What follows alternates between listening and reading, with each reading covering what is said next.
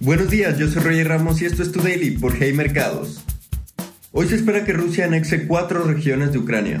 Después de que se llevara a cabo un referéndum que fue ampliamente rechazado por la comunidad internacional al categorizarlo de ilegal, el gobierno ruso planea anexar las regiones ucranianas de Zaporilla, Gerson, Lugansk y Donetsk. Como resultado se espera que se intensifique la guerra en dichas regiones ante el aumento del envío de tropas rusas y el avance del frente ucraniano en los últimos días.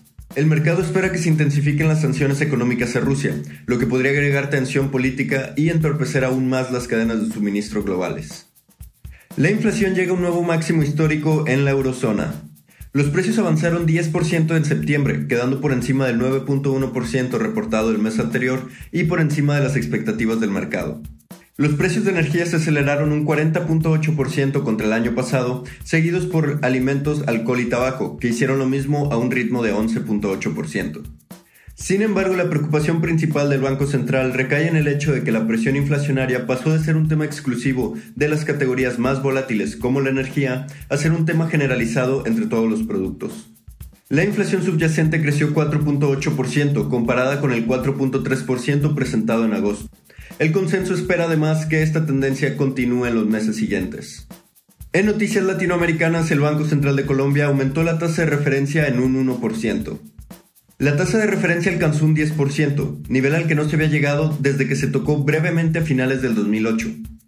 El sentido del voto tuvo versiones encontradas, pues un gobernador puso sobre la mesa la posibilidad de aumentar la tasa de referencia a un nivel más moderado, a un 0.5%.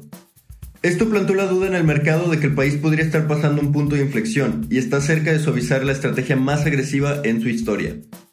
En noticias nacionales, el Banco de México elevó la tasa de referencia 0.75% para llegar a un nivel de 9.25%. El Banco Central sumó su onceavo incremento consecutivo en un intento por contener una tasa de inflación que supera sus expectativas desde marzo del año pasado y se encuentra a niveles récord en más de 20 años. Por otro lado, la Junta de Gobierno volvió a elevar las proyecciones de inflación para finales del año a 8.6%, desde el 8.1% que esperaban.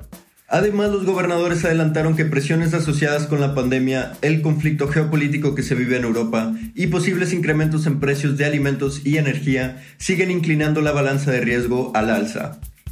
Definitivamente estamos ante un futuro incierto para México y el mundo.